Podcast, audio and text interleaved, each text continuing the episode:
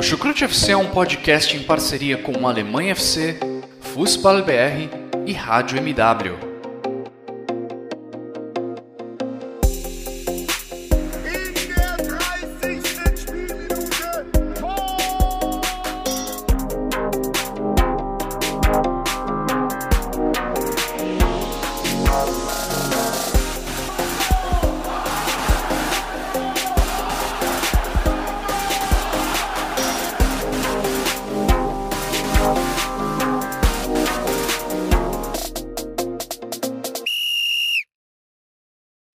Pessoal, sejam todos muito bem-vindos a mais uma edição do Chucrute FC. E hoje é, a gente vai voltar né, com os nossos podcasts sobre a segunda divisão. É como uma forma, é, basicamente, da gente encerrar né, um trabalho que a gente iniciou é, lá em setembro, com o começo da temporada, e que sofreu alguns percalços né, pessoais meus, em específico, mas que a gente não quer deixar essa, essa página em branco é, já que a gente abriu um livro. Então vamos escrever todas as páginas possíveis que é, ainda hão de, hão, de, hão de ser feitas. Então basicamente é isso. A gente vai preparar é, pelo menos mais alguns três a quatro podcasts é, falando sobre a temporada.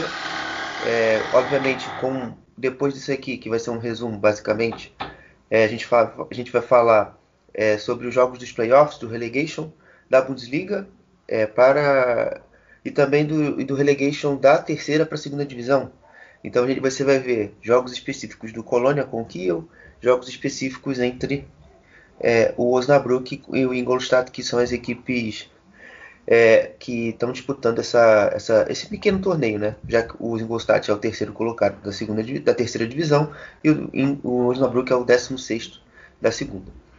Bom, e para dividir esse programa aqui hoje comigo, eu chamaria o nosso Mister Segunda Divisão, Mister Segunda, Mister Segunda Bundesliga, Thiago Barbosa. E aí, Thiago, tudo bem?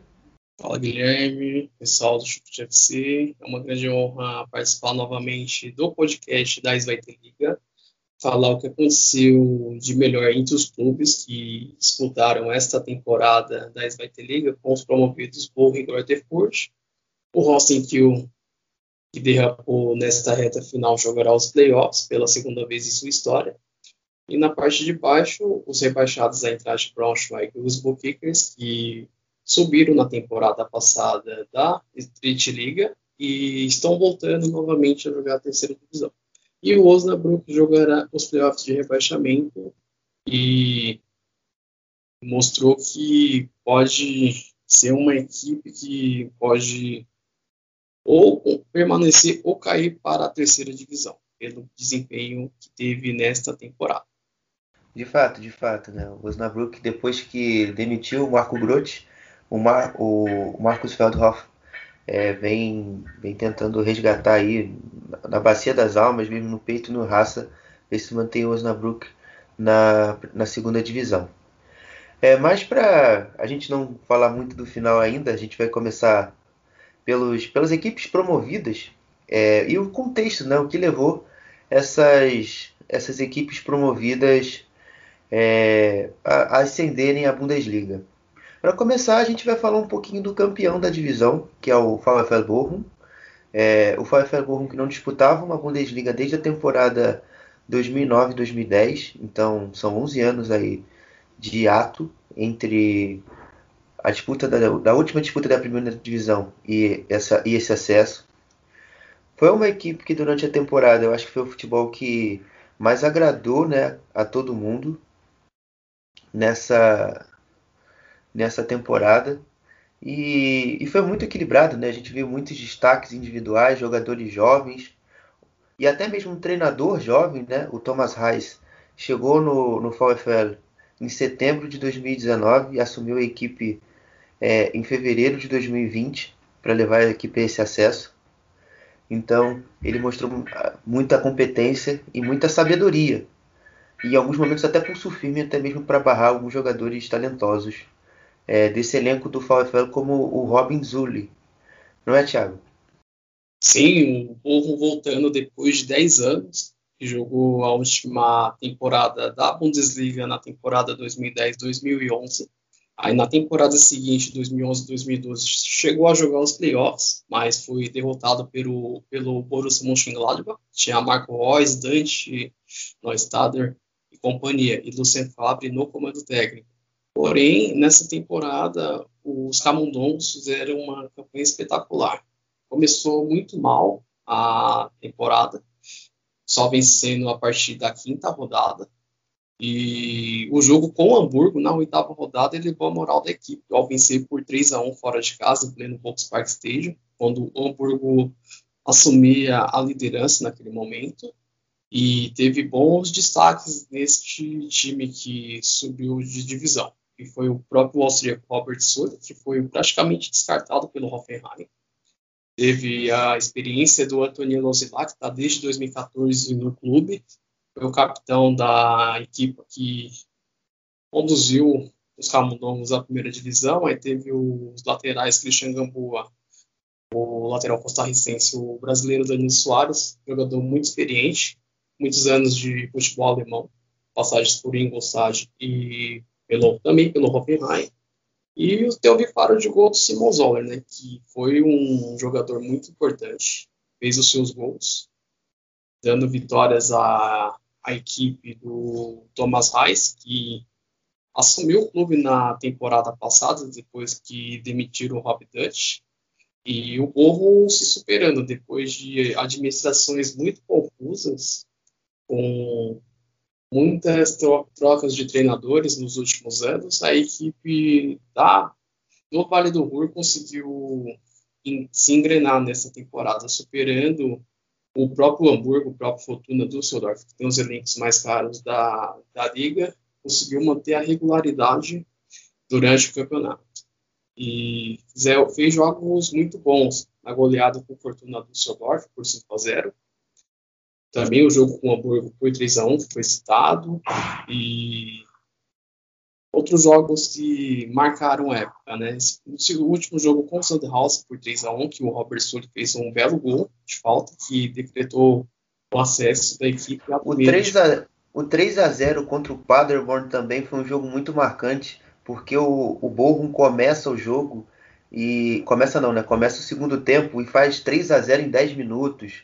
Você também tem outro exemplo do jogo contra o Jan Regensburg, é, jogando na Ratisbona os caras jogando, não fizeram um bom de jogo, mas ali foi na, foi na sorte também, que teve uma falha do goleiro, entregou o gol para o Zimonzola e, e fez 1 a 0 venceram a partida. No final teve até o gol do, do Thomas Eisfeld é, de falta, e também foi um jogo que eu, que eu considero importante.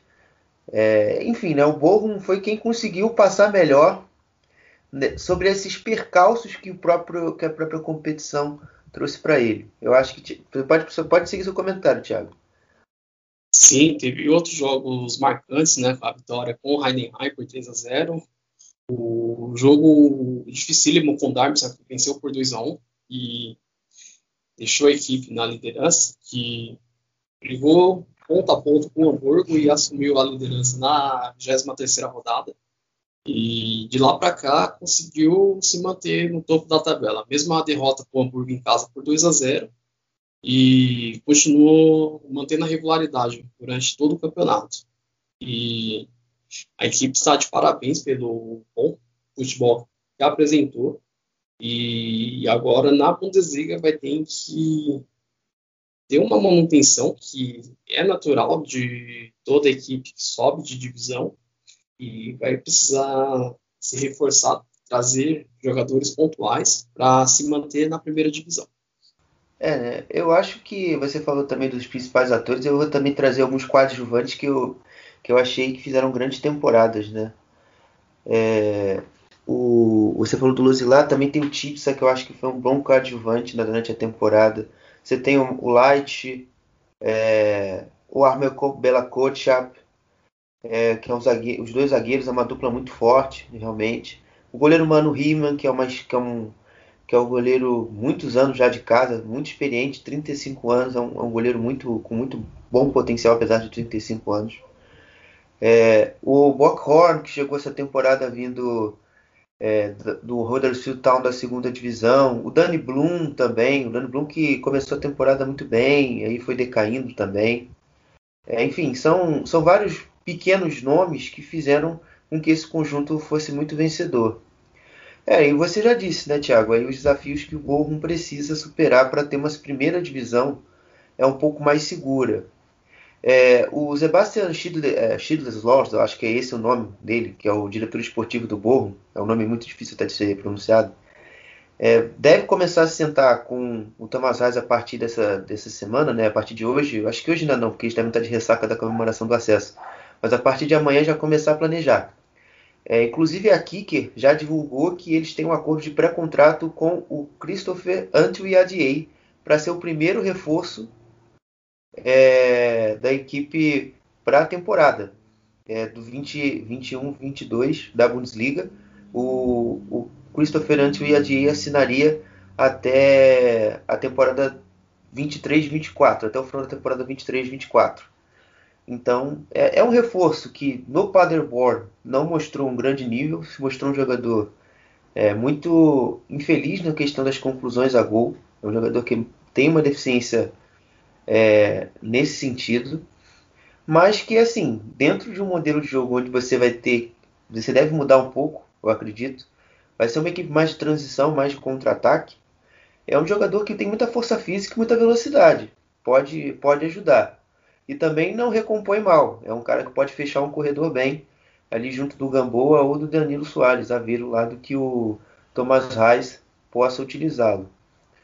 É, e, e, basicamente aí sobre esse reforço é isso. Eu gostaria de saber o que você pensa também sobre o Antwi Adier, Thiago. Esse é um jogador muito voluntarioso, né? E alterna bons e jogos ruins pelo Paderborn e vai ser um jogador para compor elenco. Vai disputar a posição com o próprio Zulli, com o Rochman, com o Danny Blum.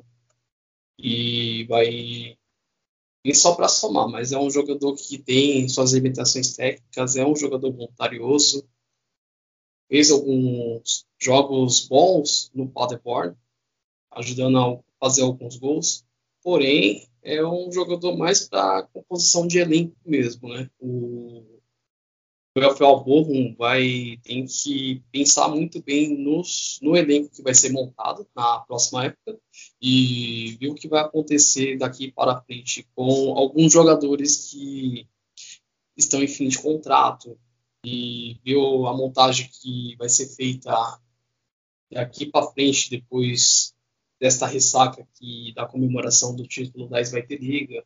E veremos aí o que pode vir pela frente aí do Rafael Bochum Eu enxergo que as grandes necessidades do Bochum, até mesmo pela questão da idade, eu acho que isso até acima de tudo é, é o teste, realmente, que é um que é um volante já bem experiente, já tem seus 33, 34 anos. É, eu, era uma posição que eu enxergo de fato como carente. Agora, lateral, as laterais eu acredito que estão bem seguras. O ataque, eu acho que o Gambula na segunda divisão dá muita conta, mas na primeira, é, não sei, eu tenho minhas dúvidas. É, enfim, é, são muitas interrogações aí que o, o, o, o vai nos responder daqui para frente. Bom, é, já que a gente já, já falou é, do VfL Borrom, a gente vai falar agora um pouquinho do segundo, do segundo colocado, né, o o Grutterfurt, e para isso eu chamei um torcedor é, do Grutterfurt para explicar é, sobre o que é a visão dele, do que aconteceu de bom e também o que aconteceu de problema para o Grutterfurt é, nessa temporada. Fala aí, meu mano RW. Fala galera, sou o Rony, torcedor do Grutterfurt, e estou aqui para falar um pouco sobre como esse time conseguiu depois de oito anos subir à primeira divisão da Bundesliga. Uh, o Greuther Fürth é um time muito intenso, intenso de que ao, no primeiro tempo de qualquer partida você pensa que está tudo acabado e às vezes uh, acaba a partida vencendo ou um time que está vencendo entrega é, é um time intenso, é um time que você pode esperar qualquer coisa. Enquanto o, o juiz não apitar o final do jogo, você pode esperar qualquer coisa desse time, tanto pro lado bom quanto pro lado ruim.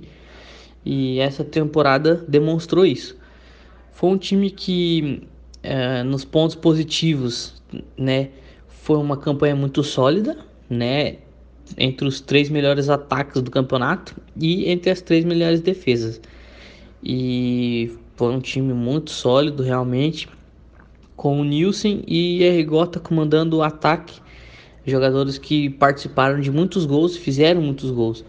E o Greuther Fürth é um time muito jovem, é um time que tem um, jogadores bem jovens.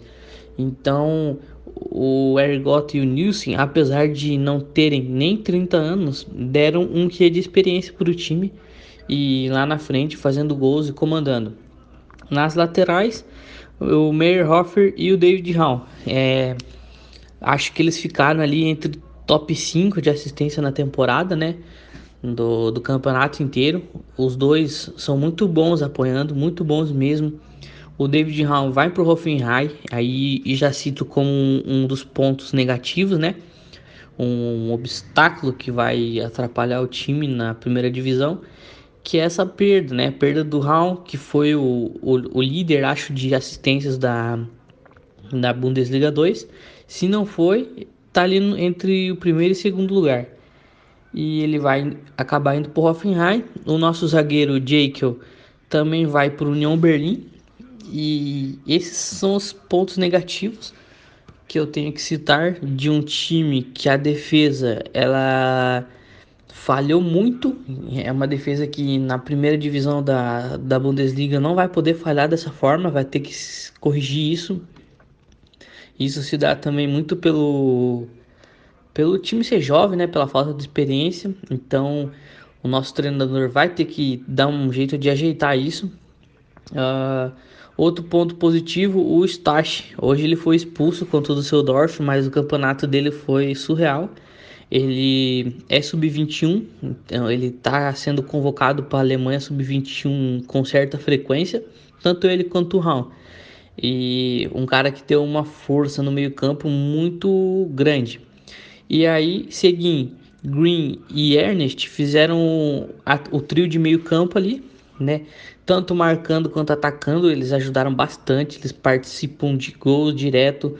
Sempre um desses três está participando de um gol também. Então é um time que se doa bastante, é um time muito coletivo, bastante gente participa de gols.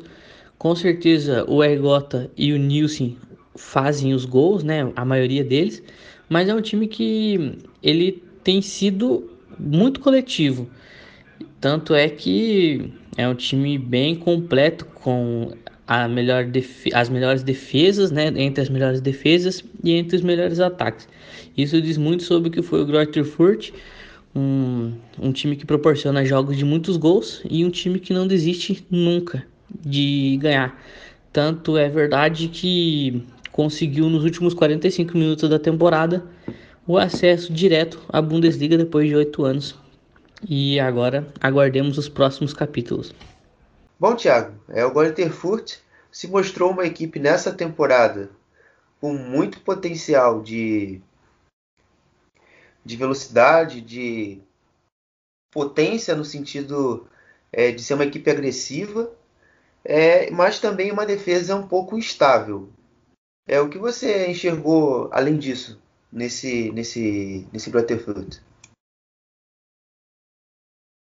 Sim, o Rutherford fez uma boa temporada, um poderio ofensivo muito bom, com o Vladimir Hergota sendo um dos jogadores mais importantes desta temporada, marcando 16 gols. Teve o Havard Nielsen, jogador norueguês, fazendo seus golzinhos. O Roland Green recuperando seu bom futebol depois de passagens discretas por Bayern de Munique pelo próprio Stuttgart. Conseguiu praticar um bom futebol jogando como um segundo volante praticamente.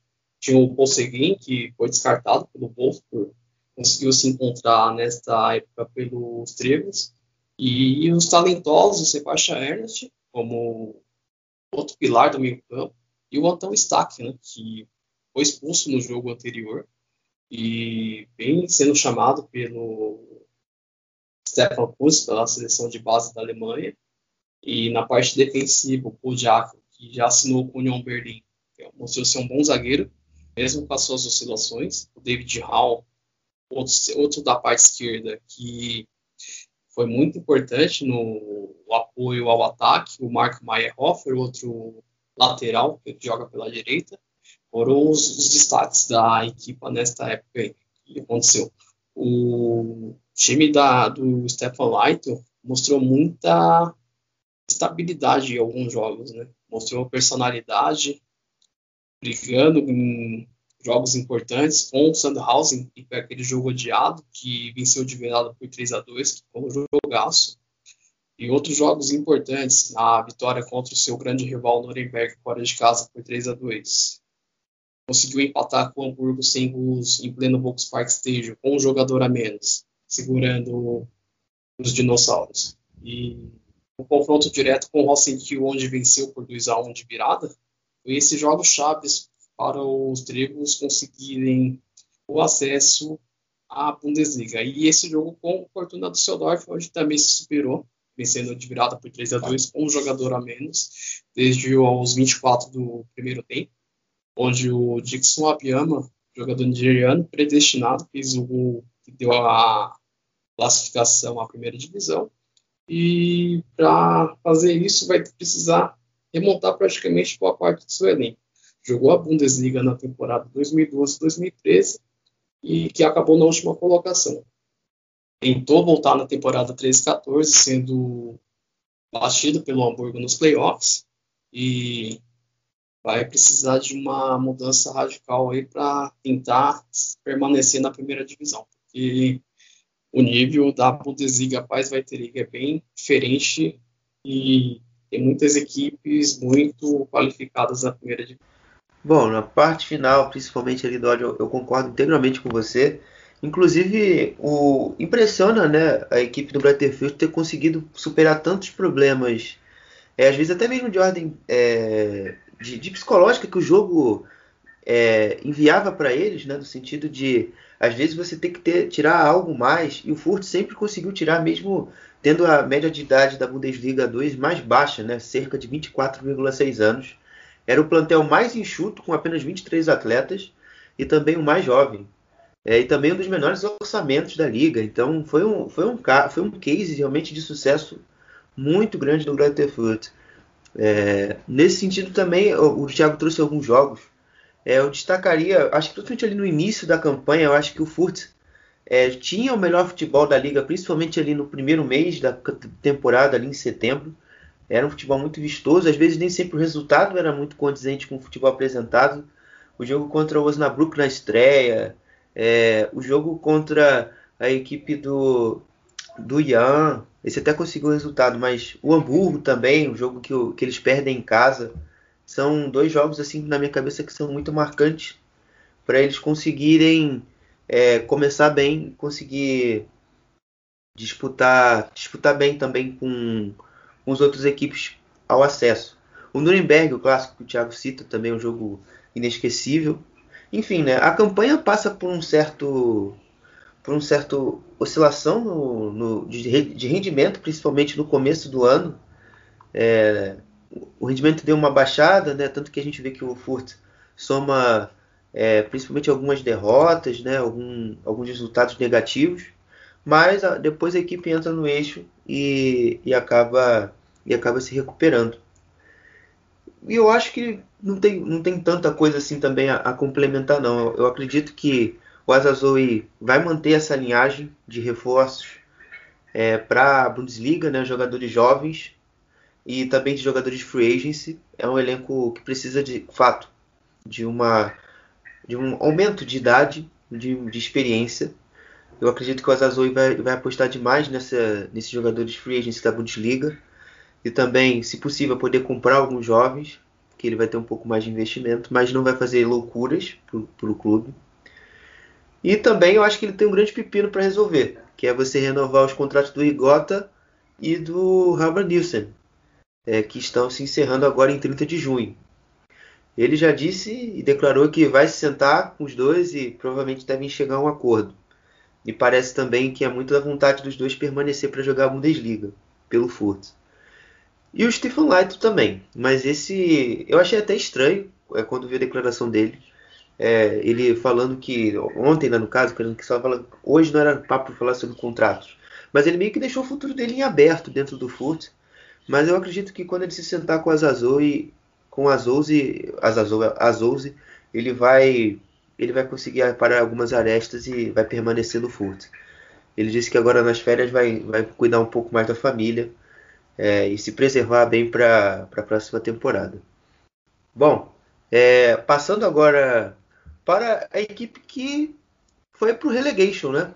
É, a equipe do Holstein Kiel, que aparentemente estava dando toda a pinta que não ia passar por esse sufoco do relegation, mas que infelizmente na última rodada o seu ex-treinador Marcos Anfang, amparado de, é, ser, é, de, de, ser dado zoom, é, premiaram aí esse, esse Kiel com, uma, com relegation a disputar. E para falar um pouquinho das expectativas dele do relegation é, e também como se desenhou essa temporada do Holstein Kiel, é, eu chamo meu, o meu colega e, e, amigo Richard Rafi, que vai trazer um pouquinho do, das visões dele sobre o time dele, né, o Holstein Kiel, é, na temporada. Manda bala, Richard. Olha, vamos lá. É, eu achei uma temporada bastante positiva do Holstein Kiel.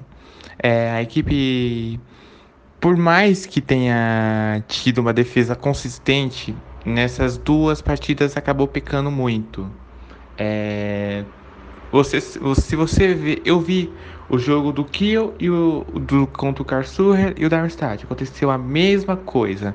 A equipe do Kiel abriu o placar, aí no início do segundo tempo tomou três, tomou um gol, depois tomou outro, depois foi o terceiro e aí fez o segundo. Mas no, geral foi uma temporada bastante positiva, mas a equipe do Kiel não merecia, não merecia ficar sem o acesso. É, e a, eu acredito assim, o favorito para essa relegation é claro, o Colônia. A equipe do Colônia, claro, tem, tem, tem uma melhor infraestrutura, diferentemente que o Kiel. O Kiel é um, é um time simpático, mas só que não tem lá que é a estrutura do Colônia. E também não tem a mesma história. Portanto, é assim, o Kiel para subir vai ter que ralar e muito. Porque o Colônia o Colônia já, já fez a parte dele, já escapou contra o Schalke e eu prevejo que essa relegation vai ser muito difícil para o Kiel. Eu, não, eu acredito que o Colônia vai se manter na, Bundes, é, na Bundesliga o Kiel vai se manter na Bundesliga 2. É, Thiago, o, o Holstein Kiel, é, que parecia muito sólido nesse acesso, caiu do cavalo. E o que você acha, né, além dos problemas da Covid, que levou o Holstein Kiel é, não conseguir essa promoção. É, faltou um pouco mais de maturidade do elenco, né? É um elenco com bons jogadores, com alguns experientes, entre eles o Finn Bartels, que voltou nesta temporada para o Holstein Kiel depois de 14 anos. Foi um jogador muito importante na campanha do clube nesta temporada. Teve o Yannis Serra, que deixou seus golzinhos. Aí o time fez uma campanha muito boa, sempre brigou pelo topo da tabela em algumas vezes na Zweite Liga, chegou a liderar em algumas rodadas momentaneamente e teve jogos marcantes contra o São Paulo nessa última parte final, vencer 4 a 0 e um empate com o Hamburgo, os dois empates em 1 a 1. O um outro jogo muito bom com o Fortuna Düsseldorf, onde venceu por 2 a 0 e mostrou ser um time muito regular. Né? O Ole tentou tirar o máximo da equipe, que fez nove jogos em um mês. Estava fazendo as contas aqui, foram nove jogos em um mês, três, em média foi um jogo a cada três dias. Desde aquele jogo com o Osnabrück, aí foi com o Borussia Dortmund, pela Copa da Alemanha, onde foi goleado por 5 a 0, e as quatro vitórias seguidas contra Sandhausen, São Paulo e Hannover e. A equipe estava mostrando que iria garantir o seu acesso inédito à Bundesliga. O clube jamais disputou essa fase atual da primeira divisão, só na fase anterior, onde já venceu uma vez. Porém, nos jogos com o Karlsruhe e com o Rosenkiel, que a equipe mostrou muito cansaço físico e psicológico ao perder por 3 a 2 Chegou a empatar no final com o Rossi mas o, o VAR interviu e anulou um gol do Kill no final do jogo.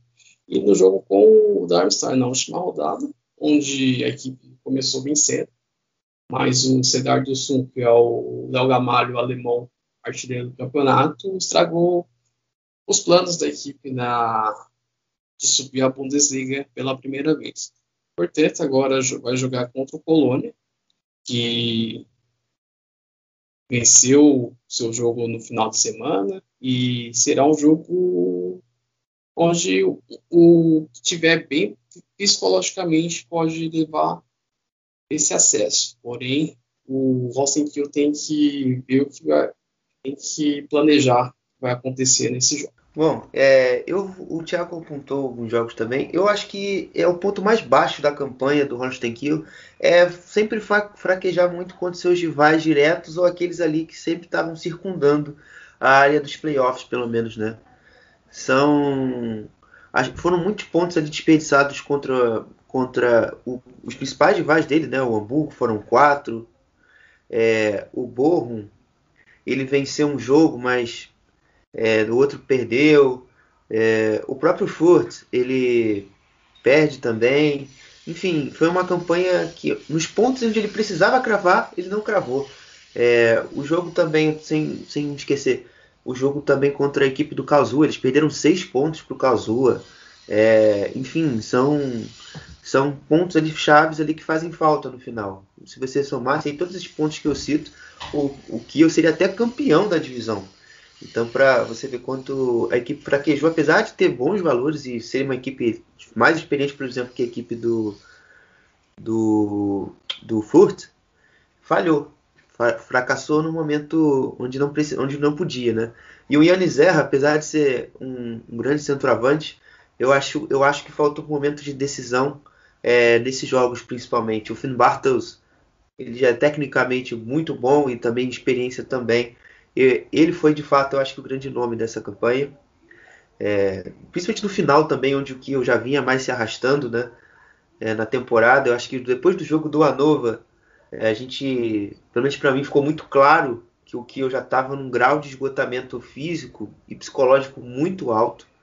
Os caras viram numa batida acelerada muito forte. Tanto que para vencer esse jogo contra o Hannover e vencer o Ian, que foi a última vitória deles na, tempo, na liga até aqui, foi muito difícil. Então, o Thiago Mendes até contextualizou com os nove jogos em 30 dias. É, foi uma batida muito pesada para o Rosten Kiel nesse final. É, e também para não esquecer também de destaques de jogadores, né? o Hawk Vol fez uma grande temporada pela, pela, pela defesa, pela zaga. O Dan também que entrou durante a temporada, pelo decorrer dela, fez um grande campeonato também, salvou muitas vezes o Holstein Kiel nesse, nesse momento final, principalmente. Mostrou seu goleiro muito bom. É o Arslan também que no meio campo se incorporou bem ao elenco nessa, rota, nessa rotação do Oliverda e não fez feio, fez uma boa temporada. É, o Fabian Riz também teve uma temporada bem, bem boa.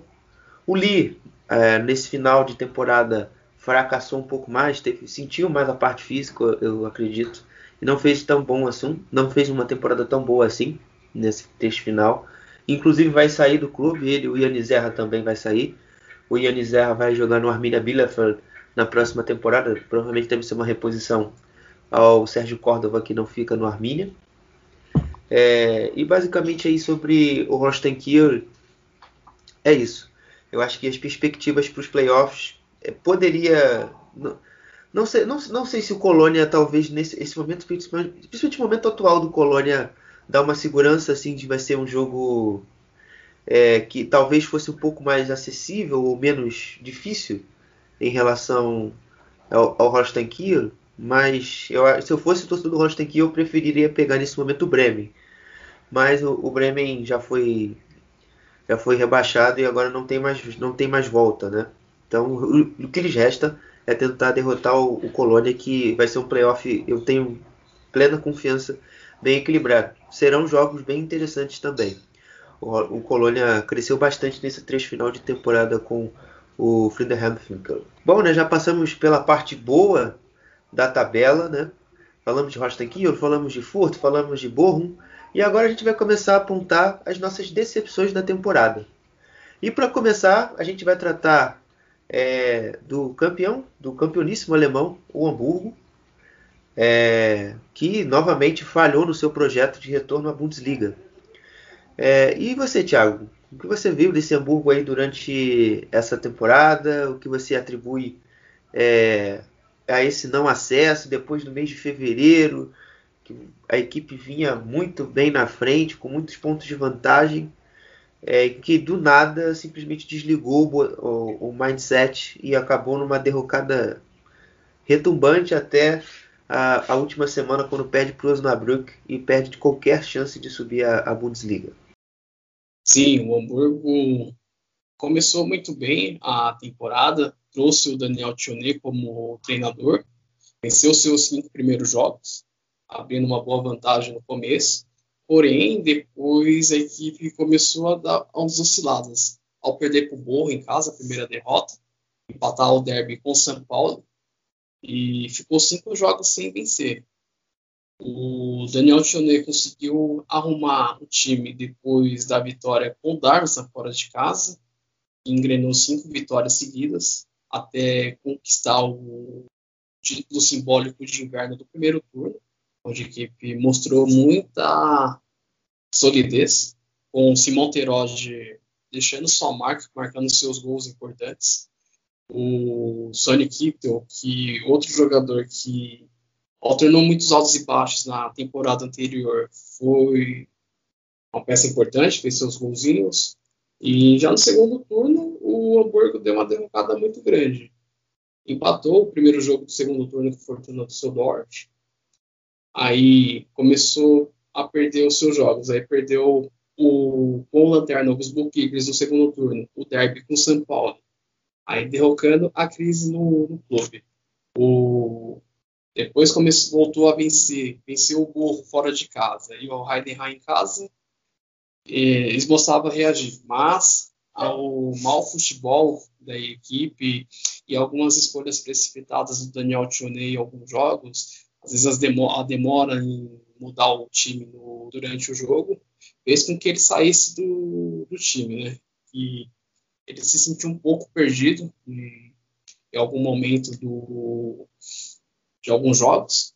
E a gota d'água foi a derrota por Sandhausen fora de casa. E ele, ele fez uma substituição muito precipitada naquele momento, que o Yata saiu machucado naquele momento após uma bolada e ao invés de colocar um jogador ofensivo, colocou um volante, foi o Onaná naquele momento e acabou sendo derrotado fora de casa. E os empates com o e com o Jan Regensburg, que poderiam ser deixar a equipe próximo do líder para brigar pelo acesso, acabou empatando. E a derrota para o Osnabrück foi a gota d'água para o clube, que ficará pelo quarto ano seguido na Zweite Liga. Né? O Rossi Hubert assumiu nesses últimos três jogos e conseguiu duas vitórias contra o Nuremberg e agora com a entrada de Braunschweig na reta final. E vale destacar também foi ao Rob Meisner, né? jogador de 21 anos, da própria base do clube, se mostrou um jogador muito talentoso e será um jogador muito útil na próxima temporada para o Hamburgo.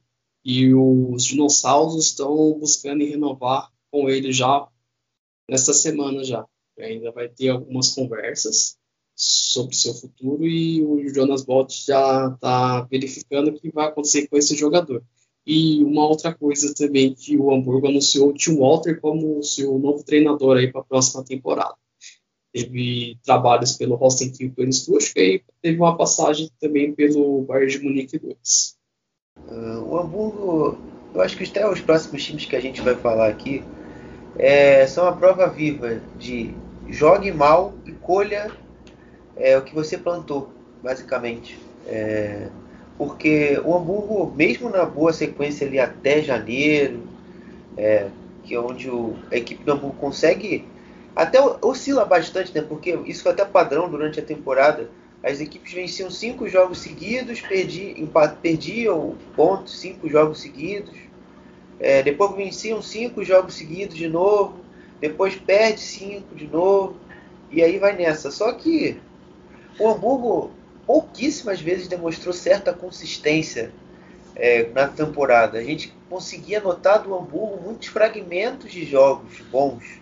Você extraía ali 45, é, 60, 55, sabe? São pouquíssimos jogos e com pouquíssimos recortes de jogos bons. Você vê que o Hamburgo está de fato seguro nas partidas. Mas, mas e, e, e, nisso tudo aí fez com que o Hamburgo, na, no momento, que, é, que acho que isso era inevitável, da oscilação mais abrupta, iria acontecer. Né? O Hamburgo iria perder ritmo. E não deu outra, né? Chegou os meses de fevereiro e março, o Hamburgo ficou um tempão sem vitórias é, e conseguiu é, uma aparente recuperação, mas o Daniel Tio, àquela altura, também já tinha perdido o vestiário, a confiança e não conseguiu retomar. Você disse, já detalhou a campanha com mais, com mais, com mais cuidado, com mais profundidade, Thiago?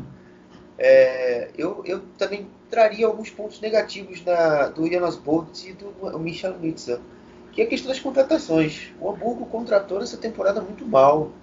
É, Tony Leistner, o que, que ele fez para provar para gente que ele tinha que jogar a segunda divisão? Nem no Colônia ele era bom. O que ele tem que ir para o Hamburgo? O seu Klaus Guiazula.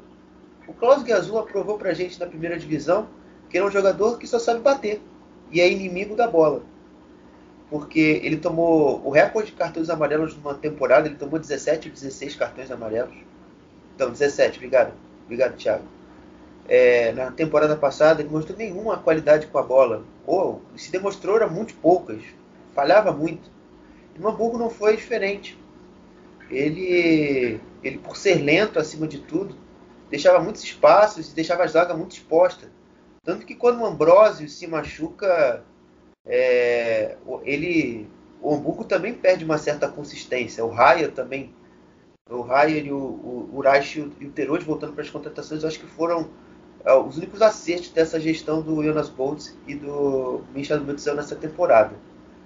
É, enfim. E o Tio também, infelizmente, ele se perdeu é, no meio desse percurso as soluções que ele tinha eram sempre muito limitadas. Era, você tirava o Yata, colocava o Nari.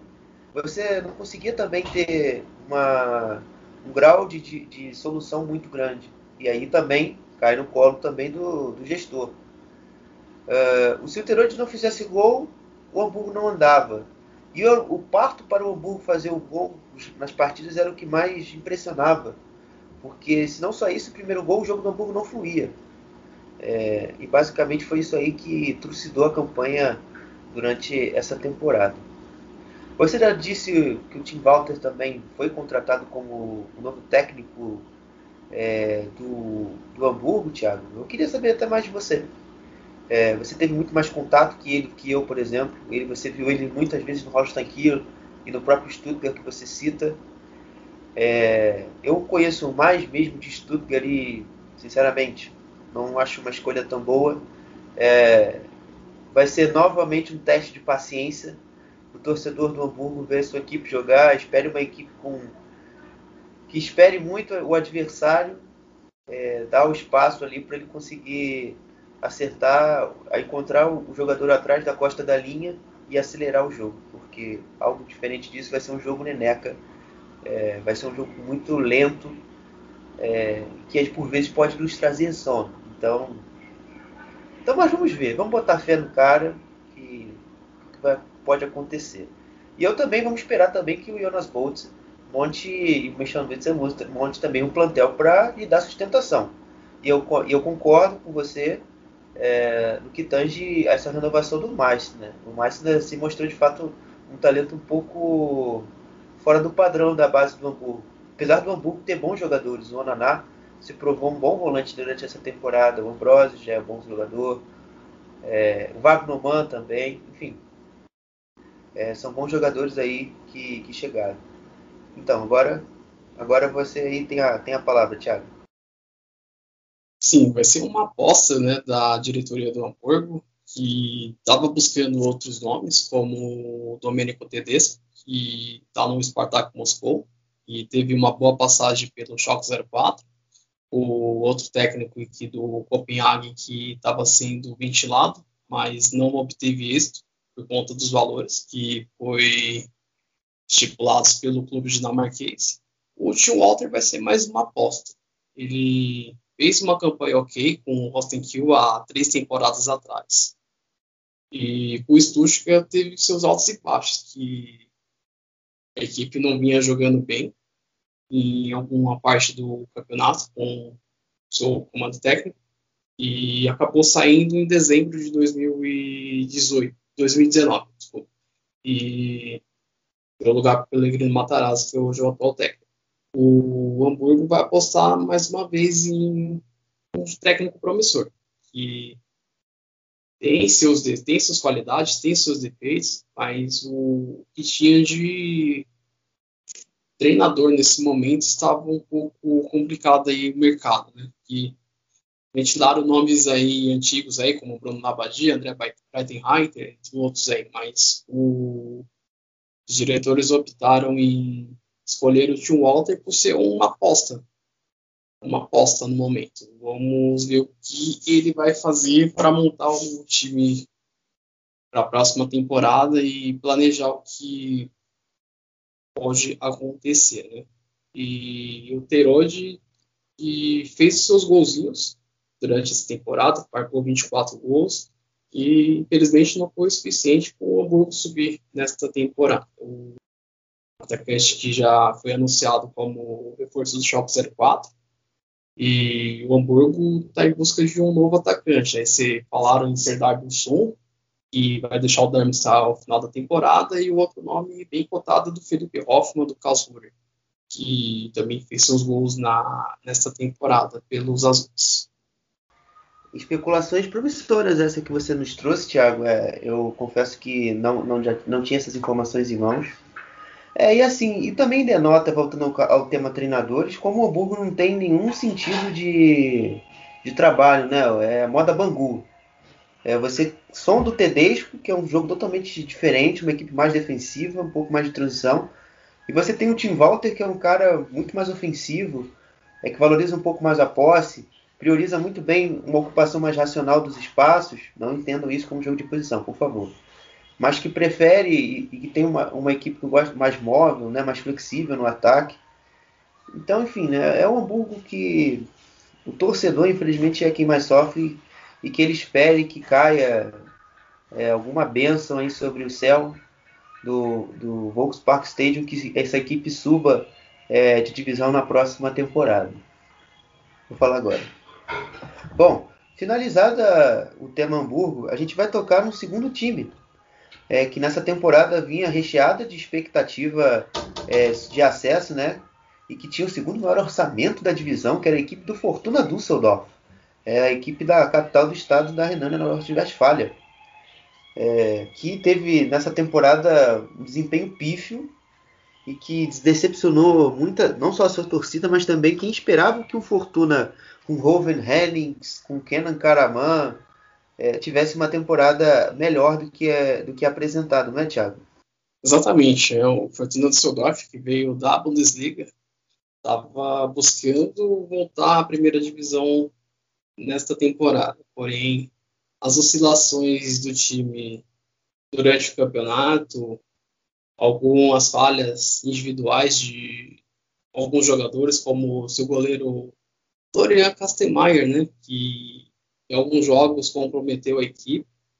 O Kevin Dance fez um bom campeonato, um bom zagueiro, emprestado pelo Augsburg, teve um, um, bom desempenho. O Robert Hennings foi bem discreto nessa temporada.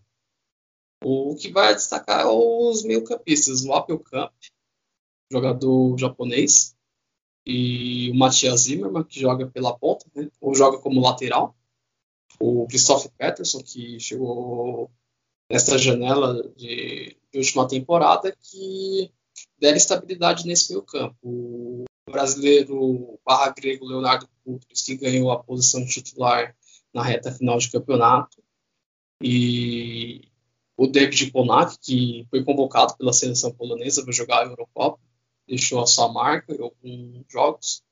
E a decepção mesmo foi o Borello, né? Que foi uma contratação ruim dos dirigentes do Fortuna Düsseldorf, que veio do Freiburg. Porém, ele não conseguiu corresponder às expectativas, né? Olha, tem gente nesse tá- balaio aí também de contratação ruins. É, você trouxe o Borrello, mas também eu, eu enumero mais duas, pelo menos. O Félix Klaus, que veio emprestado do Wolfsburg. Que tragédia esse jogador, que tragédia. Meu Deus do céu, a estreia dele contra o, contra o Miguel em janeiro deu alguma esperança. É que, poxa, é um jogador interessante, pode ajudar, mas depois disso aí, meu amigo, foi coisa triste. Eu acho que e a segunda contratação que eu, que eu colocava uma certa expectativa era o Florian Hartz, que veio do Arminia Bielefeld é, e que desempenhou um futebol muito fraco é, nessa temporada. Pode seguir aí, Thiago. Por mim, é só isso mesmo. O Borello, que foi para mim uma das piores contratações desta janela da Zweite Liga, né? No geral, né? Um jogador muito limitado que a diretoria escolheu de forma precipitada. Também o Uwe Rosler fez muitas formações aí muito precipitadas em alguns jogos, onde foi goleado pelo pelo Porro por 5 a 0, perdendo o Paderborn por 2 a 1 até poucos Bull Kickers do Lanterna do campeonato, lá em janeiro, por 2 a 1 que fez a equipe cair de rendimento. Chegou a alternar alguns bons jogos, outros jogos ruins, outros jogos medianos. E, foi isso. Né? O Fortuna Düsseldorf nessa temporada foi um- uma decepção pelo orçamento que tem, o segundo orçamento da liga, só perdendo para o Hamburgo. E chegou a esboçar, a brigar pelo acesso, mas por conta dos maus jogos que fiz nessa temporada, não conseguiu é, progredir. É, de fato, o Fortuna teve um desempenho muito, muito pífio nessa temporada, eu totalmente de acordo. É, o Uwe Rosler, ele não teve uma temporada muito estável também no comando. É, a gente notava-se muitas críticas seu- nas suas formações nos jogos fora de casa, é, principalmente quando o Fortuna tinha que propor o jogo. O Fortuna nessa situação muito mal. É, você via muito. As pessoas às vezes vinham os jogos e não entendiam, cara, como Fortuna tá ganhando jogos, sabe? É, tinha muito, essa, sens- muito esse sentimento.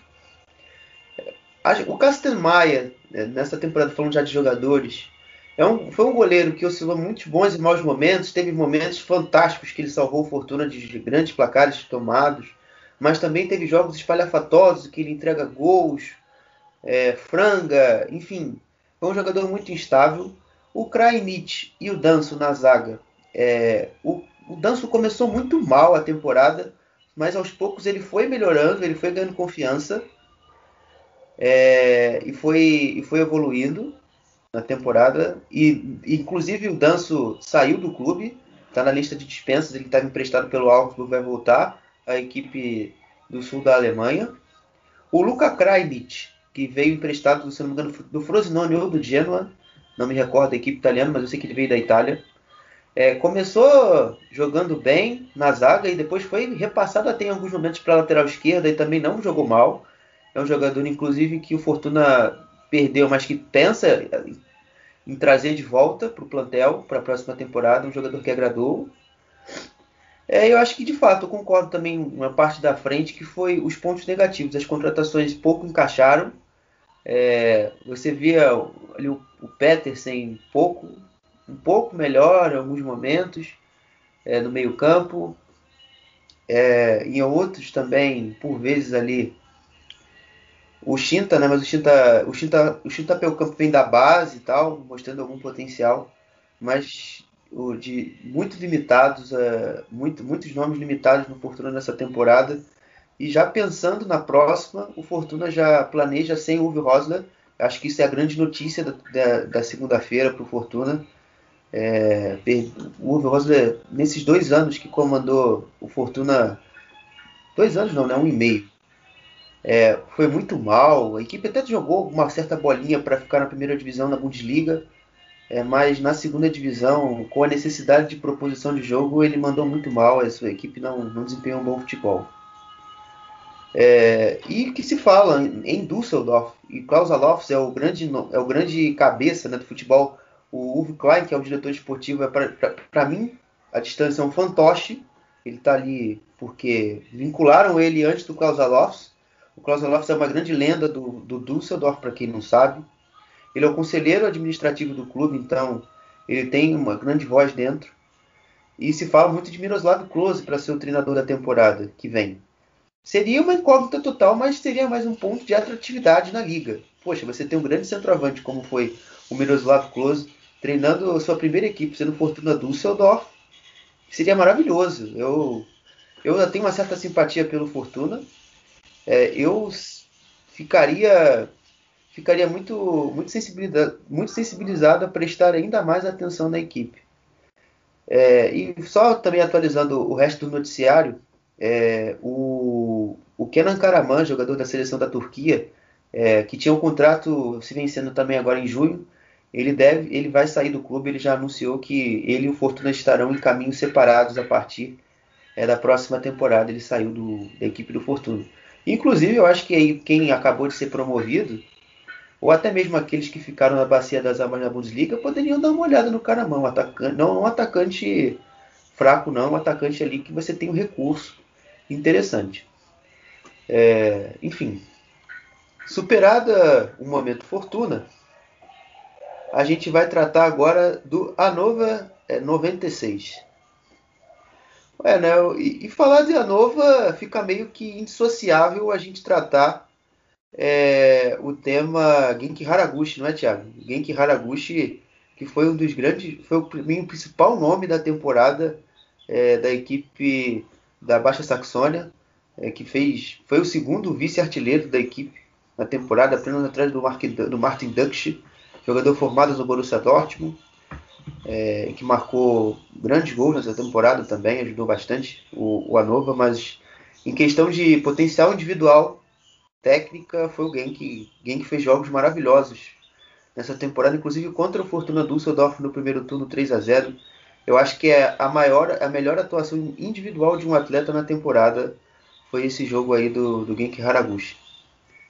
É, e, enfim, Thiago, é, com você agora aí, eu já, já teci algumas coisas sobre o, sobre o Hannover, eu quero ouvir agora a sua voz. É, campanha muito fraca né, do Hannover 96 nesta temporada.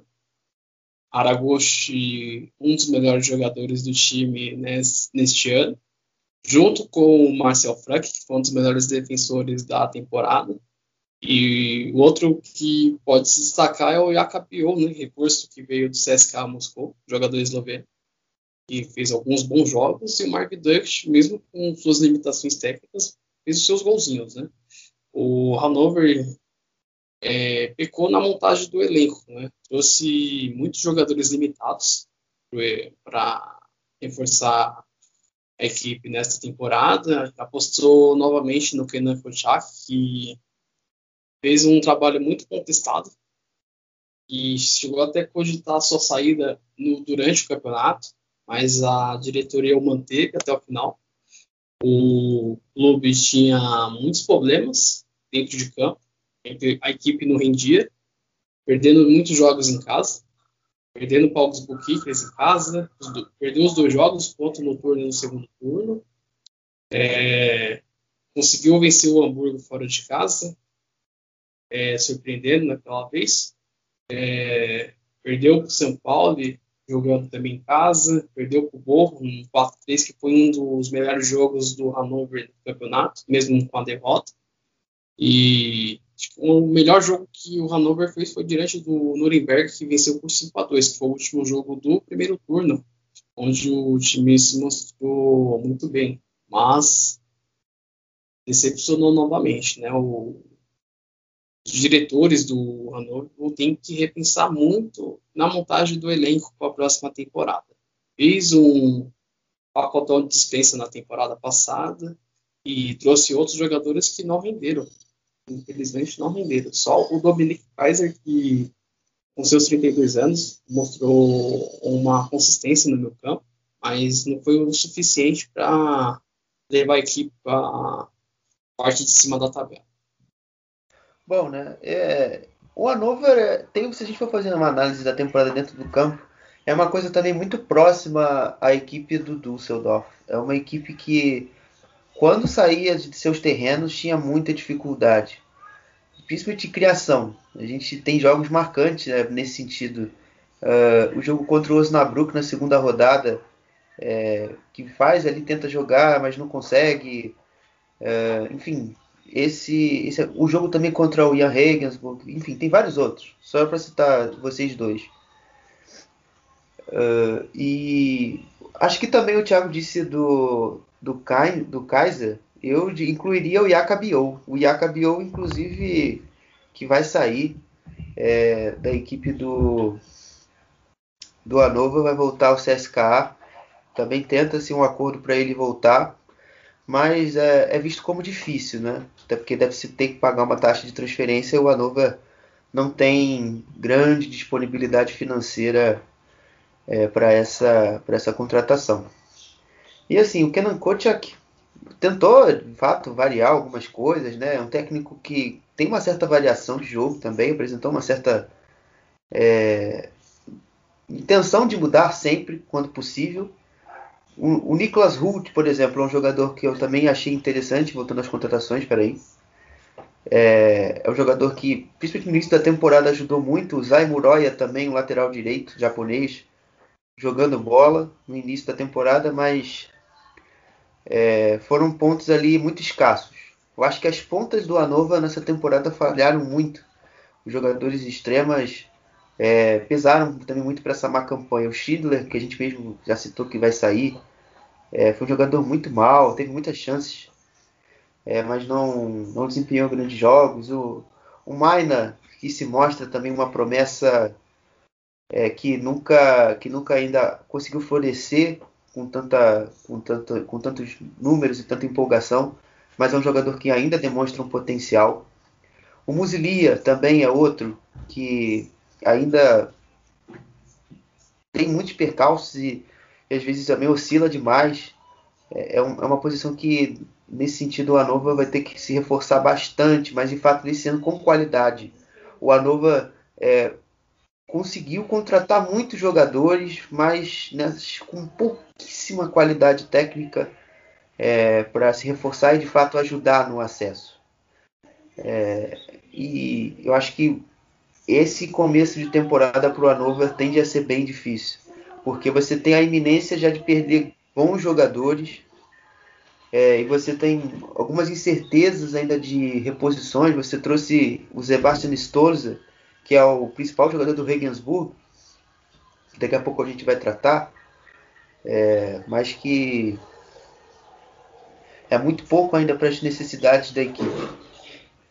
Ainda precisam ser muito mais coisas. E você tem sempre a iminência de perder bons destaques. Você tem tendência de perder o Maina, que não nessa temporada, mas é, é um talento da, da, da da base do Anova, você tem a eminência de perder o Timo Rubens, que é um dos destaques da defesa. É, e você já perdeu o Haraguchi. E você tem um treinador novo, né? Que é o Jan Zimmermann, que veio do TSV é, Avels da Regionalliga Nord. Mas que tem passagem é, e história no Anova sendo treinador da equipe B e também foi assistente técnico do antigo treinador Mirko Slomka. Então vai ser de fato aí muito complicado para o Hannover até mesmo pensar em brigar é, pela, pelo acesso na próxima temporada. Bom, é, finalizado o Anova, a gente agora vai tratar do Nuremberg. É, o Nuremberg que começou a temporada mal no sentido de resultados, flertou em muitos momentos com a zona de rebaixamento, mas que até que concretizou a temporada com boas perspectivas, não é, Thiago? Sim, o Nuremberg que inovou, né, trazendo Robert Klaus, que veio da base do RB Leipzig, que era assistente direto do Julian Nagelsmann, e apostou nesse técnico como seu comandante para a temporada e trouxe também o Dieter Hecken né, para ser o gerente de futebol do time e trouxe alguns jogadores como o Tom Kraus, que do próprio Leipzig que foi o reforço, o Manuel Schäffler, que foi artilheiro no R Wiesbaden, mas se machucou na reta final. Aí apostou em alguns jogadores, como o Johannes Geis, né, da sua bola parada, que é um seu, das suas qualidades. E teve o Fabiano Berg, o Demis Borkovski, o Eric Churanov, e são jogadores ainda em formação e vão buscar o seu espaço na próxima temporada no The Club, o, junto com o Tim Handbeck e o Robin Hack, que foram outros jogadores que foram titulares durante boa parte da campanha. E o Nuremberg oscilou muito na parte de baixo da tabela. Alternou jogos bons, ruins e horríveis, até que chegou a fletar próximo da zona de rebaixamento. O clube, na temporada passada, teve que brigar pelo playoff e no último lance da partida conseguiu se manter na Zweite Liga, com o gol do Fabian Schleusner diante do Ingolstadt. E vai precisar fazer uma boa renovação de elenco. O Rano Berens, que é um dos ídolos do clube, deixará o time nesta janela. Outro jogador que vai sair, que é o. Não sei se é o Jorge Margreiter, que, de, que não ficará também no clube. E O Sorensen, o Sorensen, Mir Uhum. também vai sair. O Nuremberg vai ter uma renovação na sua defesa bem impactante. Eles já trouxeram o Christopher Schindler para ser um dos zagueiros, trouxe também o Florian Hübner para ser uma outro zagueiro aí, porque necessidades do- de fato da equipe do Nuremberg nessa posição é muito grande. Pode seguir aí, Thiago. É, ele apostou no Moledali, que veio do Genk da Bélgica, que teve uma passagem boa pelo São Paulo. E o Nuremberg prorrogou o seu contrato em definitivo. E vai tentar apostar nesses jogadores na próxima temporada. O Pascal Kopke, que veio emprestado pelo Hertha Berlim, pouco atuou, se machucou muito. O Dovedan. E alguns jogos que foram marcantes, o Nuremberg foi a vitória com o Heidenheim, foi 3 a 1 já na reta final do campeonato. O jogo com o Quarterfurt, empatando em 2 a 2 onde a equipe estava vencendo, deu uma vacilada no, no final do campeonato.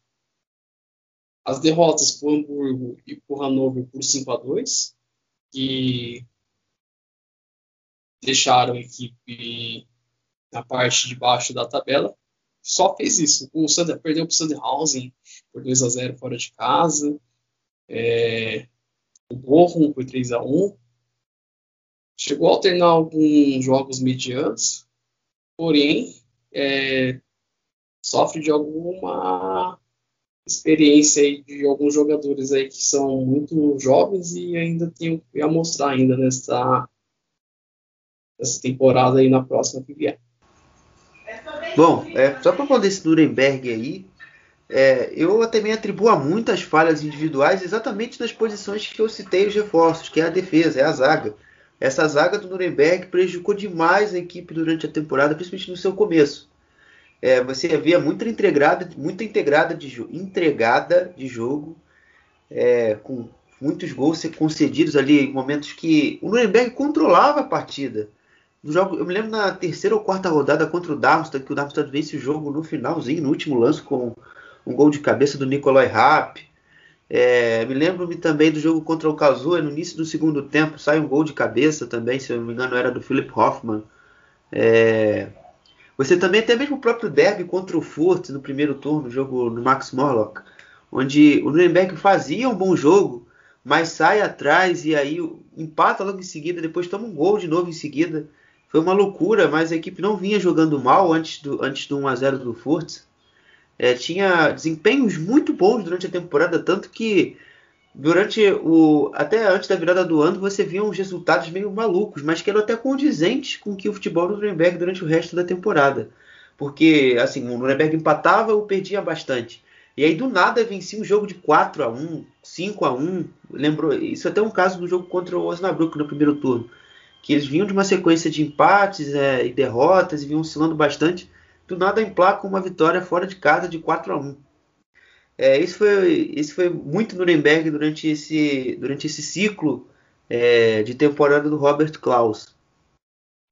e lutando, obviamente, contra essa oscilação. Mas para a temporada que vem, eu confesso que é a minha grande aposta para a temporada que vem. É, é uma equipe que reúne, como o Thiago falou, jovens talentos muito bons. Conseguiu, inclusive, hoje, com a renovação do Borkowski no Leipzig, ele vai ficar até 2025 no Leipzig. É, o, garantiu ainda mais um ano de, de contrato na equipe do Nuremberg. Ele vai disputar a próxima temporada também pelo clube, ele que está emprestado. É, você tem o próprio Churanov aí no ataque, que é uma opção muito boa. É, enfim, tem vários outros nomes, o, o Handwerker, como já foi citado. É, e também com complemento desses nomes mais experientes. É, o Hack também, mais jovem. É, com os nomes mais experientes, o Gás, é, vai chegar o Schindler, que não é nenhum garoto. O Schindler tem 31 anos, vai chegar o Rubner, que tem 29, 30. Então você vai incorporando uma experiência qualificada é, a um garoto, a uma equipe de garotos, então vai, vai também colocando um gosto interessante nessa equipe. O Mets Malidaeli, como o Thiago disse, ele estendeu seu empréstimo além disso, ele foi comprado. O Nuremberg agora detém o, os direitos dele é, do Gent é, da Bélgica. Então aí já vai ser mais um, mais um bom jogador aí para um bom tempo aí no Nuremberg é a equipe que mais contratou nessa, nesse período aí, entre o final da temporada e o início da, do período de transferências. Então você já tem um start no teu planejamento maior. E é isso. É o Nuremberg que vai conseguir, eu acho que nessa temporada, que vai se, vai se iniciar em 23 de julho, alguns passos à frente de seus rivais.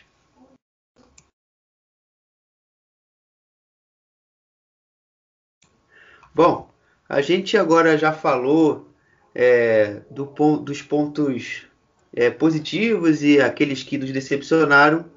Agora a gente vai falar, acho que talvez dos pontos mais baixos né, da temporada, que são as equipes que foram rebaixadas e que também estão na condição é, de playoff. Para começar, a gente vai falar um pouquinho do Braunschweig, que é o 17 colocado e que foi rebaixado nesse final de semana ao perder por 4 a 0 retumbantemente na, no, no, estádio do Hamburgo, no Volkspark Stadium, e que deve também finalizar o trabalho de Daniel Maier à frente dos Leões da Baixa Saxônia, né, né Thiago? Sim, o Eintracht Braunschweig, que voltou nesta temporada à Bundesliga depois de três anos, buscou inovar com o Daniel Maier, que é um, um técnico jovem, e manteve uma boa parte do elenco que esteve na Drittliga, com a chegada de alguns jogadores, como o Felix Cross, irmão do Tony Kroos, o Brian Berent na defesa, mas não conseguiu render o que se esperava, né? Começou muito mal a temporada, chegou a estabilizar sua defesa depois que o Berent chegou ao clube e alguns jogadores cons conseguiram se destacar nessa campanha ruim, né? Como o goleiro Yasmin Fezic, que fez alguns bons jogos, o Fábio Kaufmann, que joga pela ponta, o Marcel Ber, e o próprio Kobilanski, que foi um dos poucos destaques desse, desse time no começo do campeonato, mas caiu de rendimento durante a competição. E ficou seis jogos sem vencer desde abril, não, não conseguiu vencer e caiu de rendimento aí na reta final, que levou a equipe para a zona de rebaixamento. E venceu alguns jogos importantes contra o Regensburg, ganhou do São Paulo por 2 a 1 mas sofreu outras goleadas para o Darmstadt por 4 a 0 perdeu para o Auer por 3 a 1 e o grande feito mesmo foi a vitória com o Hertha Berlim na Copa da Alemanha, que venceu por 5 a 4 mostrava ter uma boa expectativa do clube na aquele início de temporada, né? mas de lá para cá a equipe decaiu muito. Sempre brigou pela parte de baixo da tabela, chegou a esboçar dar uma melhoria durante o campeonato, porém as suas limitações técnicas mostrou que o Braunschweig não teria condições de continuar na Zweite por conta de jogos ruins e desempenhos individuais fraquíssimos de alguns jogadores também. É, né? Eu sigo, eu vou seguindo essa mesma linha do Thiago, né? É, mas diferentemente eu acho que nem acho que nem mesmo naquele jogo épico que eles venceram o Hertha Berlim, eles demonstraram algum potencial técnico, co- técnico não, perdão, coletivo. É, porque o Hertha conseguia, se tivesse o mínimo de qualidade, o mínimo de qualidade naquele jogo, é, conseguiria vencer sem muitos problemas. É, enfim, ah, o, o Daniel Maier e, a- e todo o projeto que teve a equipe do Eintracht Braunschweig nessa temporada, eu inicialmente tinha achado promissor, não nego, é, porque eu via contratações em certo sentido, Yannis Nicolau, é, o Abdullahi, que tem uma história no clube, mas o Felix Kroos também, bem verdade. É, mas você, no final das contas, meio que aquilo não dava liga. É, não tinha. não- você somar todas as peças não dava, não dava muito, muito sentido. E, eu, e o meio, quando a temporada começou, de fato, ela, ela demonstrava que isso não fazia sentido algum, todo aquele bom planejamento que em tese havia. Era uma equipe com muitos espaços, com uma zaga é, muito, muito mal. Tanto que quem estabiliza, como o Thiago bem diz, é, é o Bara Berrent, que veio do Arminia Bielefeld na primeira divisão. Você via muita ali esperança né, no ataque, principalmente no Kobylanski, que começou bem a temporada, é, marcando seus golzinhos, sendo muito útil.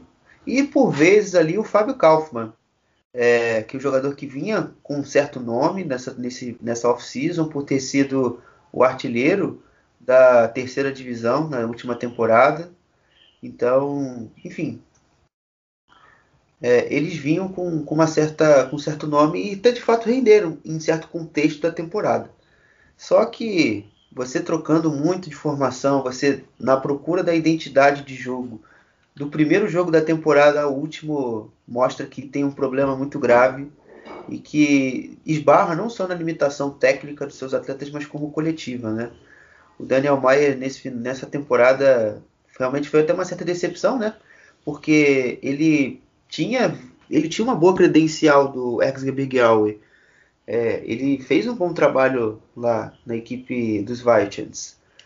É, e mais que quando chegou ao, ao Braunschweig parece que tudo se, tudo se perdeu, tudo nada encaixou. Então provavelmente ele, ele deve sair do clube, é o que até bem divulgado nos portais que você pesquisa, né? Kicker ou Bild, informam que ele deve sair do clube e que o planejamento de fato é, é você tentar é, repensar de novo esse time, ver quem, quem sobra, que eu acho que tem alguns bons valores para a terceira divisão, Proschwitz, Bear, é, o próprio Fábio Kaufmann, é, o Berrent, então nem se fala, eu acho que é um zagueiro ali com muito, com muito poder de qualificado para a terceira divisão. O, o Feizit também, que eu acho um goleiro muito seguro. Danilo Vib, enfim, tem ali de onde tirar para você lutar para o acesso.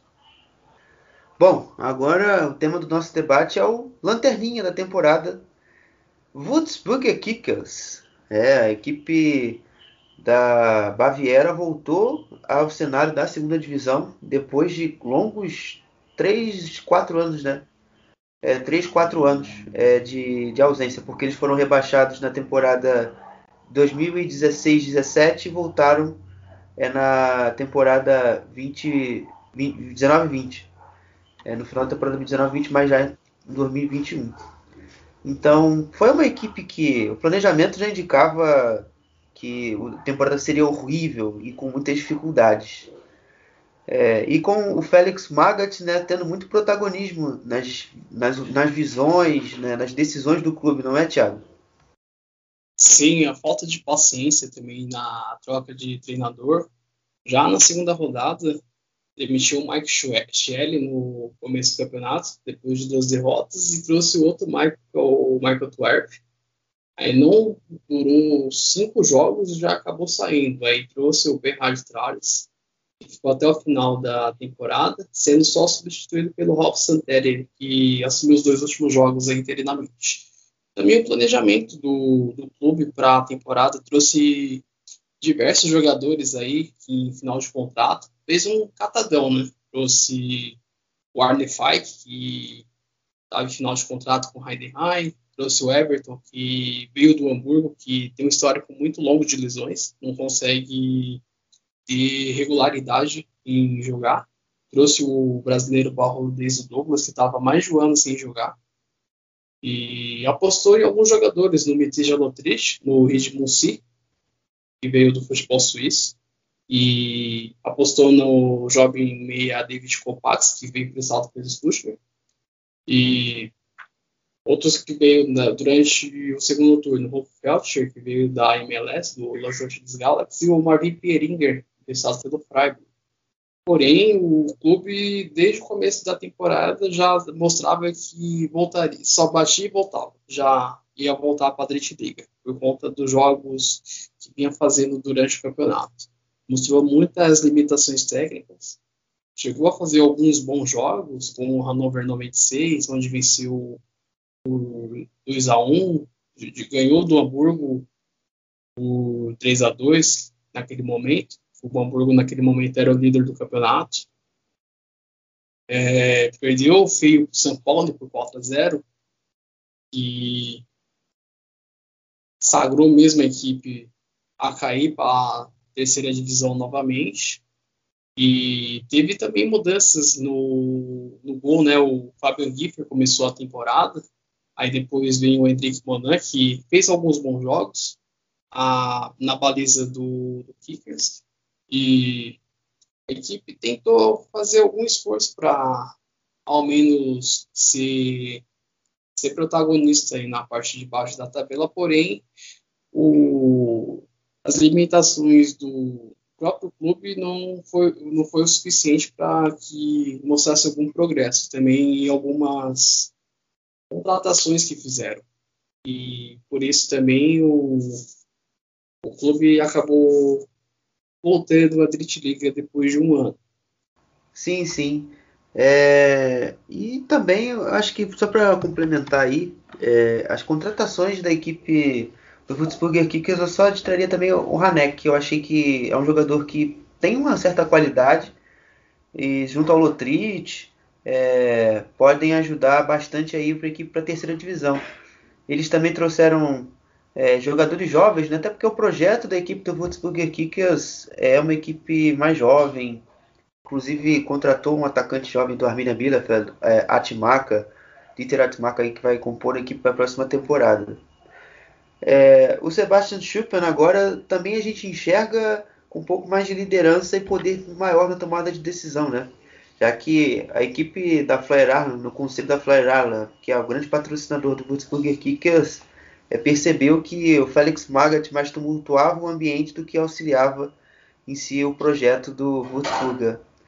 É, e o Schuppen, que é um jogador histórico da equipe do, do Würzburger Kickers, que se aposentou ao final da última temporada, inclusive é ele que fez o gol de acesso à segunda divisão, agora tem maior poder na tomada de decisão e já contratou inclusive o treinador para a próxima temporada e será um treinador que quem tem contato maior com a terceira divisão conhece, que é o Thorsten Ziegler. O Thorsten Ziegler que se destacou em 2019-20 na temporada, treinando o Hallerscher. Fez um Hallerscher é, ser muito competitivo naquela temporada, é, com muitos bons jogadores, o Gutal, o Terence Boyd, é, atacante que até passou muito tempo na segunda divisão pelo Darmstadt, ele tem uma certa notoriedade é, e que fez com que a equipe liderasse boa parte, demonstrando um futebol é, mais direto, mas um futebol bom, bom de se ver. Então espere o Würzburger Kickers competitivo, né? Na próxima, na próxima temporada aí com o Thorsten Ziegler. Bom, é, já finalizando o podcast, a gente vai entrar agora é, para falar um pouco é, da equipe do Osnabrück. O Osnabrück que conseguiu, na Bacia das Almas, entrar na zona de playoffs para o rebaixamento.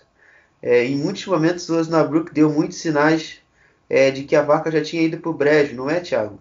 Exatamente. O Osnabrück que mudou de treinador durante a temporada, começou com o Marco Grotti, que se mostrava um técnico promissor, mas os resultados não foram satisfatórios, né? Que a equipe ficou acho que 11 jogos sem vencer, foram 10 derrotas seguidas durante a transição entre o primeiro e o segundo turno. O time caiu muito de rendimento. O destaque, o Sebastian Kirk, fez seus golzinhos importantes na temporada. Christian Santos, que fez o gol na vitória com o Hamburgo, que ainda deu sobrevivência à equipe, ainda brigar pela, pelos playoffs. Teve outros jogadores, o Lugovic Reis, que veio nesta janela do Barcelona B, veio para somar no elenco. O time tem muitas limitações técnicas, caiu muito de rendimento em boa parte do campeonato e se salvou por um triz. Graças à derrota do Eintracht Braunschweig, o Osnabrück conseguiu continuar na zona de playoffs aí, que vai jogar diante do Ingolstadt. E também as contratações, né, que não surtiram efeito, né, trouxe o Timo Berman, trouxe o Maurício Mutalp e não correspondeu às expectativas nessa temporada de alguns jogadores aí nessa janela. Nicolas Schmidt, que mostra ser um jogador muito limitado, chegou até a ficar fora do banco de reservas em alguns jogos. O Felipe Kuhn, que fez alguns bons jogos na baliza do gol e pode ser um nome importante aí na, no jogo aí com embolsagem pelos playoffs de acesso e veremos o que vai acontecer aí nos próximos jogos. É, né? A situação da equipe do Osnabrück, você consultando a tabela, é uma situação assim que é assustadora, porque você vê que a equipe ficou quase dois meses seguidos sem vencer. É, a primeira vitória dele no ano foi no dia 3 de maio contra a equipe do Holstein Kiel, jogo fora de casa. Depois eles só vão vencer no dia 4 de março contra o Karlsruhe e a última vitória só foi agora contra o Hamburgo na semana passada. Eles emendaram uma sequência de duas vitórias contra os Burger Kickers ou o Hamburgo. É uma equipe que menos venceu desde o recorte da 13ª rodada até a 34ª. São quatro vitórias e você fazendo a conta aí, são 21 jogos. É uma média de uma vitória a cada sete jogos.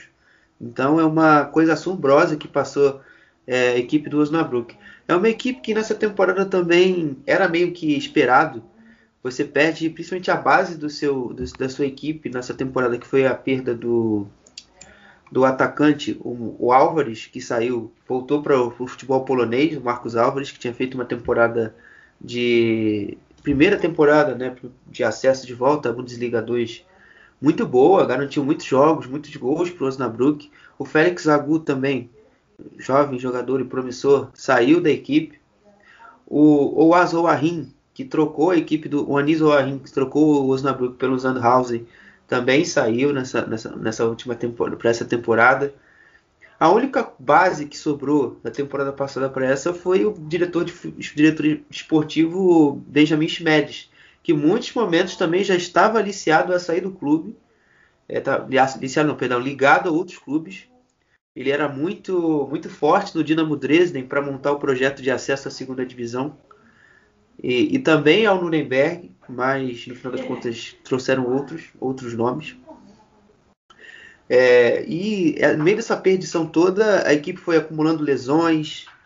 É, por muito tempo fora, é, Schoffer, enfim, vários nomes assim importantes. O, o, o Luke Ross, que é um jogador que vem emprestado da equipe do Werder Bremen. Enfim, foi, foi uma temporada muito com muitos problemas físicos e coletivamente também muito abaixo. O Marco Grotti sempre apostou numa equipe que atraía muito seu adversário para atacar o espaço, mas é uma equipe que tinha muita dificuldade quando tinha a bola no pé, não tinha nem a capacidade de sequer conseguir sair da pressão então isso fez com que o Osnabrück tivesse que rifar muito jogo, não, não conseguia é, gerar jogo dentro dessa proposta. E aí chega o Marcus Feldhoff, que mal e mal consegue dar um certo padrão. É uma equipe que volta um pouco, é, um pouco mais Daniel Tiun, é, uma equipe mais de bola longa, procurando sempre o Mutalp, que ganhou muita relevância nessa, nesse recorte final de temporada. É, Kevin Volz na lateral também. É, o Sebastian Kirk começou a temporada voando é, e parecia até em alguns momentos que dava indícios ao que o Osnabrück não iria brigar para cair. Começou bem, mas caiu bastante de rendimento. Então foi uma sucessão de problemas que resultaram aí nesse, nessa campanha bem fraca dos Lilavais, mas porém esperada é, em algum momento né, para essa temporada. Né? O Thiago me relembra muito, certa, muito bem aqui que também o Ludovic Reis, que também fez uma, um final de temporada com o, Mar, o Marcos Feldhoff muito interessante. Bom, né? A gente já vai, a gente já vai chegando na parte final do podcast. Agora a gente vai é, apenas trazer alguma, algumas nossas, algumas visões sobre esses relegations, né, dois relegations, que é da equipe de acesso, né, os, os acessos à, à Bundesliga e também o de acesso à segunda divisão. Thiago, o que, que você imagina aí, que você tem de opinião para esses playoffs aí para Colônia e Holstein Kiel e, e também para Osnabrück e Ingolstadt? Ah, serão dois jogos imprevisíveis, né? Quanto com o Holstein Kiel com o Colônia e com o Ingolstadt e Osnabrück serão jogos imprevisíveis, né? Veremos o que vai acontecer com os dois times que são da Zweite Liga, quanto o Holstein Kiel quanto o Osnabrück estão em momentos extremos na temporada. O Austin Kiel vai pesar muito a parte física, que foi um, um mês de abril e maio muito desgastante para as cegonhas. E veremos o que o Ole Werner fará para montar o time na quarta-feira, que é o primeiro jogo, lá em Colônia. Depois o jogo no sábado em Kiel, a uma da tarde, antes da final da UEFA Champions League. Quem vai querer acompanhar acompanhe antes a, as rodadas aí da Svite League aí. Os playoffs aí serão eletrizantes, mas veremos jogos aí emocionantes até o, até o final, como é sempre, né? Jogo de playoffs. Já no outro jogo, já vejo o Ingolstadt vindo muito bem nos últimos jogos, conseguiu vencer o 1860 Munique, o confronto direto, e valeu o acesso perdão, valeu o, a vaga ao playoff. E o Osnabrück caiu muito de rendimento e vai tem que fazer muita força para conseguir se manter na Zweite Liga. O Ingolstadt vai buscar pela, pela segunda temporada seguida voltar à Zweite Liga depois de três anos, de dois anos, perdão. E veremos aí o que vai acontecer aí. Vai ser os jogos na quinta-feira, 1h15 da tarde, no domingo, 8h30 da manhã, fechando o calendário oficial do futebol alemão. Meu irmão, jogo domingo, 8 e meia da manhã, parceiro. É um esforço dobrado, mas como a gente gosta de futebol, independente do, do horário, da data, a gente vai dar uma conferida. Bom, né? Começando sobre é, esse playoff de acesso à segunda divisão, eu acredito que o, o grande segredo para o Osnabrück vai ser você conseguir construir uma vantagem em casa, né? Se utilizando muito das bolas longas, é, do jogo físico que o Luke Ross pode te dar, porque é um jogador que é esperado para jogar esse jogo de ida, né? Usando muitas bolas também para o Sebastian Kirk, para poder prender lá na frente, junto do Kevin Vose e fazer boas tabelas. O Aidini também é um jogador que, junto do Amenido pelos lados, pode dar um trabalho é, à defesa do Ingolstadt, que também tem seu valor é, a Enza, o Canidia Elva, que é um bom ponta, e também o Stefan Kitschik, que é um, que é um velho conhecido da, da segunda divisão. Bom, sobre os playoffs da primeira divisão, é, eu acredito que o Colônia chegue para esses é, jogos um pouco melhor, tanto no aspecto físico, tanto no aspecto psicológico. É, Frederham Finkel chegou no Colônia e a equipe melhorou em muitos aspectos, principalmente nos aspectos ofensivos. É, apesar de não ter números tão expressivos, é, o Colônia hoje consegue desenvolver um jogo um pouco mais qualificado em relação ao Kiel. É, é uma equipe que te dá muita alternativa pelos lados, né? É, sai um pouco da mesmice, da dependência do Hector. É, consegue ter um pouco mais de vivacidade pelos lados do campo, tanto com, com os pontas, o Flokaints, uh, o Thielmann, enfim, é, consegue ter uma melhor fluidez também usando bastante os laterais, o Beno Schmitz ou o Iso, o Iso Jacobs. E o, eu acredito que o fator psicológico do Kiel nesse momento vai pesar. O, o Kiel é, vem de uma sequência, uma batida muito forte nesses dois meses finais de temporada, né? principalmente nesse recorte final de abril, início de maio, onde eles têm esses jogos, esses nove jogos em 30 dias, é coisa absurda. É, e a gente já denotava que a perna já estava querendo falhar no jogo contra o Anova é, e eu acho que isso, principalmente também a forma que se constrói essa, essa, essa não promoção direta da equipe do Holstein Kiel vai se fazer, vai se fazer uma diferença nesse trecho final. Com um comentário final sobre os playoffs finais da segunda divisão e da Bundesliga, eu declaro como encerrada mais uma edição do Chucrute FC. Bom, é, e não se esqueçam, é, nesta semana teremos mais edições do Scrut FC aqui no nosso feed. Acompanhem eles, não sigam, não nos abandonem, que nesta semana tem playoffs de terceira divisão, de segunda divisão. A gente vai fazer uma cobertura muito bacana é, sobre os jogos, então fiquem atentos aí. Dito isso, um grande abraço a todos.